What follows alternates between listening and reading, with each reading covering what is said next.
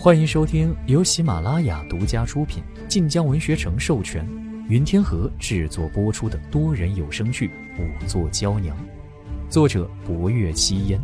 欢迎订阅。第三十一集，建和帝当政开明，便是朝中都有几位客卿常在，霍威楼一人之下，万人之上。深受建和帝信任，也替其招纳贤士多回，因此贺成此番话倒也不显突兀，只是霍威楼听得有些不快。待晚间回了客院，他人便有些阴沉沉的。福公公只当他因祠堂起火失了搜查之机而恼。此番起火突兀，那玉嬷嬷最为可疑。果然是老夫人从前最亲信的，放火烧祠堂也不含糊。可烧了祠堂又如何？侯爷英明神武，再有几日不愁查不出真相来。我记得年前西凉国曾进贡过一物件。啊！福公公一愣，不知霍威楼怎忽然提到了此事。他想了想，点头。唉。西凉国今年进贡之物以奇门兵器为主，侯爷说的是什么？是那神机弩箭？霍威楼少时从军，福公公第一念便想到了那套神机弩。西凉国的使臣说，那神机弩可数箭齐发，射程百里，若能投用，必为大周制胜利器。然而霍威楼摇头，是一副。以极细铜丝编织而成的护手之物。福公公使劲想了半晌，都未曾想起此物来。霍威楼却吩咐：“飞鸽传书回京，令人将那物取了送来。”福公公半信半疑去传书，再回来便见霍威楼看起了公文，倒也不知要此物作何用。福公公叹了口气。自知猜不透霍威楼的心思，便不曾多问。这时，负责看护薄若幽院子的绣衣使回来了，到了门外，犹豫着未进门。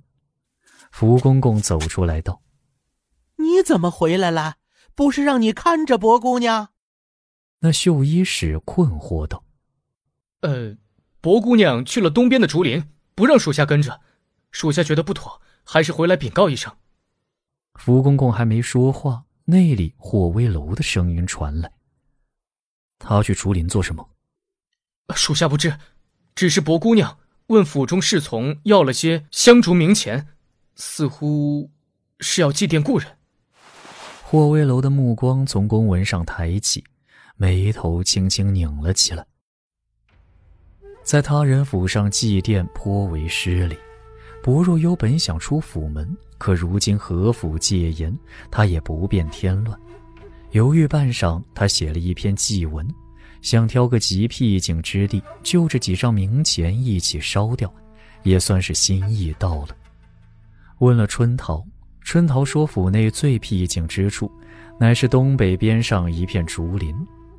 侯府远景极多，竹林便有好几处。东北那片因实在太远。府内花匠极少打理，如今荒芜得很。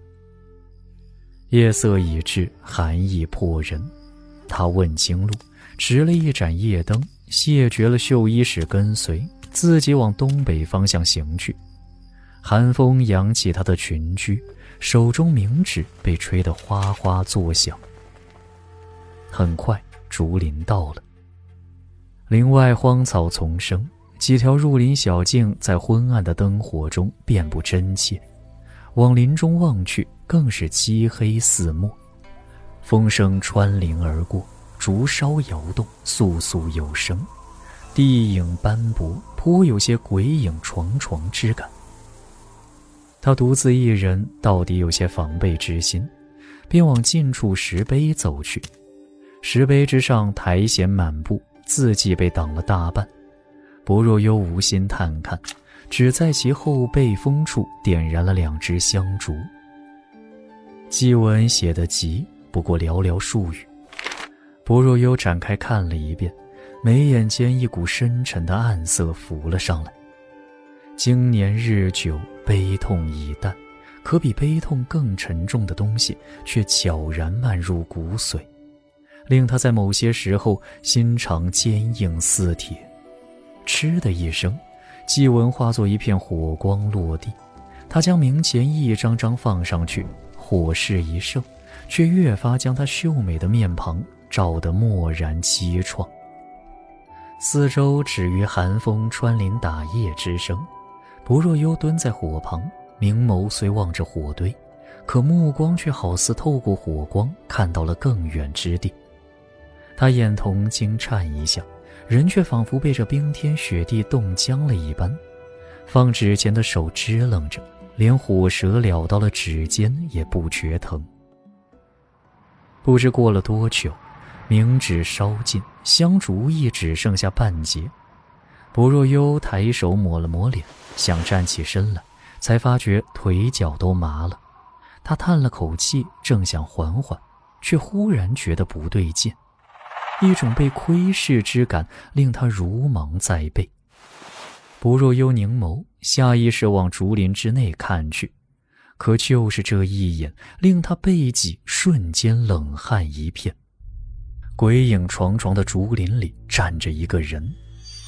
不若幽只惊悸了一瞬，他一把握紧了灯盏，猛站起身。谁在那里？一声冷喝，人动了。就在那人转身的刹那。不若幽豁然看清了那人身上所穿衣裳的轮廓，那是一件形制仿照僧袍的袄裙。